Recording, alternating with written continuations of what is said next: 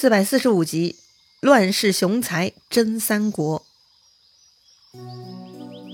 上一回咱们讲完了《三国演义》全书，热热闹闹、轰轰烈烈的三国，最终被晋国终结而一统天下了。历史呢，这就进入了晋朝，也就是历史上的西晋了。在《三国演义》原书的末尾呢，是一首长诗，总结了全书。咱们呢，也就借此来完成引言这张细读《三国演义》专辑的最后一篇吧。全诗的前三句：“高祖提剑入咸阳，炎炎红日生扶桑。光武隆兴成大统，金乌飞上天中央。哀哉献帝少海宇，红轮西坠咸池旁。”这其中啊，提到了三个人：高祖、光武和献帝，分别呢是创立汉朝的汉高祖刘邦，中兴汉朝的光武帝刘秀和东汉最后一任皇帝汉献帝刘协。作为汉朝的创始人，刘邦出身农民，却不喜欢老老实实务农。虽然地位低微，但他却眼高于顶，怀抱着不切实际的远大幻想。哎，通常这种人呢，会遭到实干派的鄙视。但是啊，在秦朝末年的乱世，恰恰刘邦这种特殊人才就胜出了。他创立了四百年的汉朝，当然，汉朝呢是被打断过的，中间经历王莽篡汉，耽误了十四年。之后呢，由光武帝刘秀重整旗鼓，夺回政权，继续了汉朝的精神。刘秀啊，是刘邦的九世孙。刘秀出自汉景帝的儿子之一长沙定王刘发之后。他们一个创立汉朝，一个重建汉朝，确实，刘邦和刘秀都很关键。其实啊，汉景帝也很有意思，在《三国演义》中出场的那些个姓刘的，很多啊都是汉景帝的后代。景帝呢，有十几个儿子。其中第十个皇子刘彻就是他的后任，大名鼎鼎的汉武帝。而景帝的其他皇子呢，在当时是不咋地，但他们的后代呢，因为景帝的存在，都可以大做文章了。比如景帝的第四个儿子鲁恭王刘虞，他的后人刘焉、刘表都是成就刘备的人。哎，就像是冥冥中注定一样哈。刘表给了刘备荆州，刘焉呢给了刘备益州。景帝的第六个儿子长沙定王刘发，哎，他的五世孙呢就是光武帝刘秀了。景帝的第九个儿子中山靖王刘胜，这个人嘛，经常被刘备挂在嘴边，就是刘备这一支的来源了。后来刘备又延续了汉朝，虽然仅仅偏安西蜀，但推崇的也是汉朝精神。这么看来呢，景帝对汉朝的末代发展也是功不可没呀。当然了，正统的汉室呢，灭亡在汉献帝刘协手里，但其实。刘协也只是个可怜的娃而已，刘邦、刘秀那都是自己拿下皇帝位置的，但刘协呢是被董卓当傀儡推上去的，所以啊，刘协呢从根源上就是没有权势地位的，先天不足啊，他的悲剧人生跌宕起伏。另外有一个人啊，跟刘协是同年生同年死的，而那个人呢却活得很精彩，被后人津津乐道。那个人呢就是诸葛亮，没想到吧？孔明先生居然跟汉献帝是同龄同寿之人呢，缘分呐！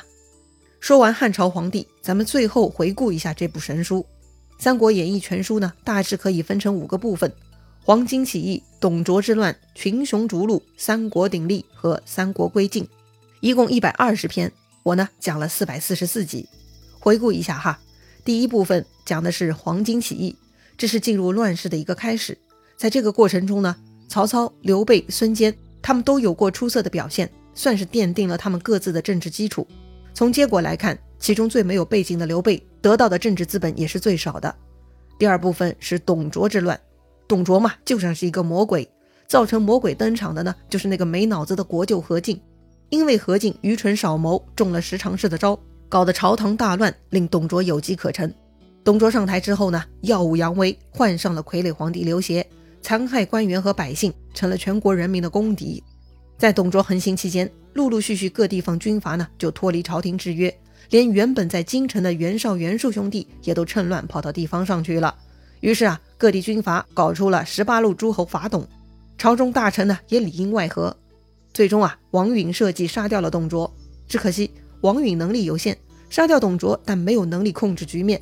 董卓精神呢，居然被他的老部下李傕、郭汜给发扬光大。他们呢继续祸害国家，朝廷啊被李傕郭汜霸占，地方军阀呢就搞兼并重组，形成了各处大大小小的地方割据势力。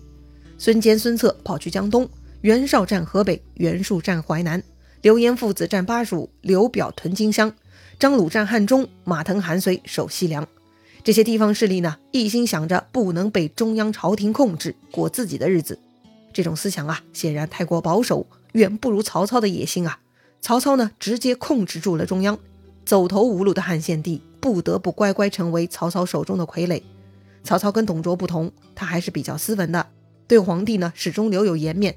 而之后的司马家族对待曹氏皇帝，那个吃相就难看多了。第三部分，群雄逐鹿。其实啊，更确切来说呢，是曹操的镇压，他一个接一个解决地方割据势力。在这个过程中啊，有两个突出的人物，一个是吕布，一个是袁绍。吕布呢，在前半段蹦跶，他吸引了曹操的主要火力。曹操摆平吕布，灭掉袁术，最后消灭了袁绍，拿下了大面积的土地。而这段时期呢，刘备只是四处飘荡，始终在黑暗中摸索。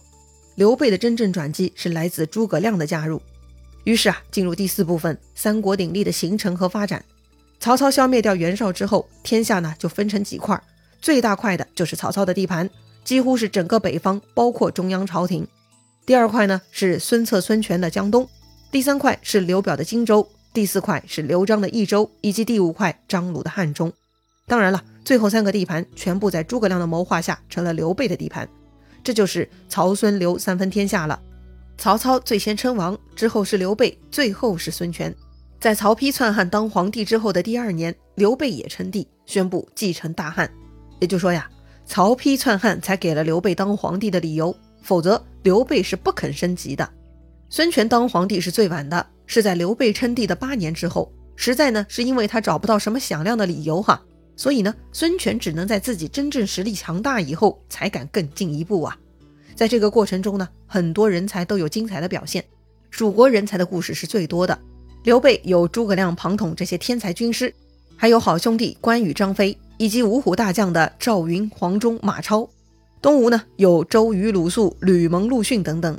曹操早期啊依靠大智囊郭嘉、刘烨，武将有夏侯惇、许褚、徐晃、张合等等。后期曹操的综合实力大增，还有很多智勇之将。最后一部分，三国归晋。武圣关羽的被杀，开启了刘备的下坡路。可怜呐，关羽之死引发刘备方寸大乱。刘备呢，登顶即谢幕。他只有一个皇帝的称号，却没有真正体验过皇帝的生活。刘备七百里连营，惨败给了陆逊，造成无可挽回的损失，直接呢要了刘备的性命。之后，他的儿子刘禅继位，唯一的贡献就是任凭诸葛亮出门打仗。在刘备死后的十一年里，诸葛亮一直忙着打仗，先是南征，后是北伐。拼死想完成不可能完成的恢复汉室的心愿。诸葛亮去世之后，姜维接过接力棒，继续北伐，折腾了三十年没有成功，最后被魏国消灭了。当然了，魏国本身也不咋地，曹操到死都没有正式篡位，他的儿子曹丕赶走了汉献帝，拿下皇位，然后嘛就是一连串的报应。先是曹氏大臣曹爽集团被司马懿剿灭，接着呢，曹氏的皇位也被司马家夺走。反正姓曹的全部被司马家给团灭了，最终魏国的统治权呢就被司马家拿走，并且改名成了晋国。也就是说，如果把朝廷比作一艘大船，船上插的大旗先是姓刘，然后姓曹，最后姓司马。哎，这个过程中呢，在上面打工的那些大臣们，代代相传，一直都没有离开过这艘船呐。而吴国呢，又满了一拍。在刘备去世后，吴蜀再度联合。从此，东吴基本就算太平了。之后的二十年，吴国很滋润，一直到孙权去世。不过，孙权一死，吴国就开始走下坡路，皇权凋零，统治权崩坏，皇室是暗弱无比呀。直到最后一个流氓孙浩登场，似乎呢，吴国皇权又回来了。不过，这种皇权的恢复更可怕。在吴国最后的十六年里，孙浩这个特等暴君把吴国给蹂躏到面目全非，所以呢，自然毫无悬念，最终吴国被司马晋国给灭掉了。三国六十年，加上东汉最后的三十年，大约九十年间发生了太多故事，有太多人物登场，有长有短，各有各的光芒，实在是令人回味啊！乱世出英雄，何尝不是呢？曹操、刘备、孙坚父子、司马父子，他们的成功各有各的不同，他们的性格不同，资源不同，做法也不同，但他们呢，都取得了属于自己的成就。人生道路的选择呢，都在于自己。成败对错都是此一时彼一时的，每一个成功的人物都有他失败的一面。成功没有公式，也没有配方。《三国演义》一言难尽，回味无穷啊。今天呢，就说到这里了。如果以后有机会，咱们再交流。我是尹岩，欢迎你点击我的头像关注我哟。新作品上线时，一定会第一时间通知你的。那么下一部作品会是什么呢？等我消息吧。拜拜啦。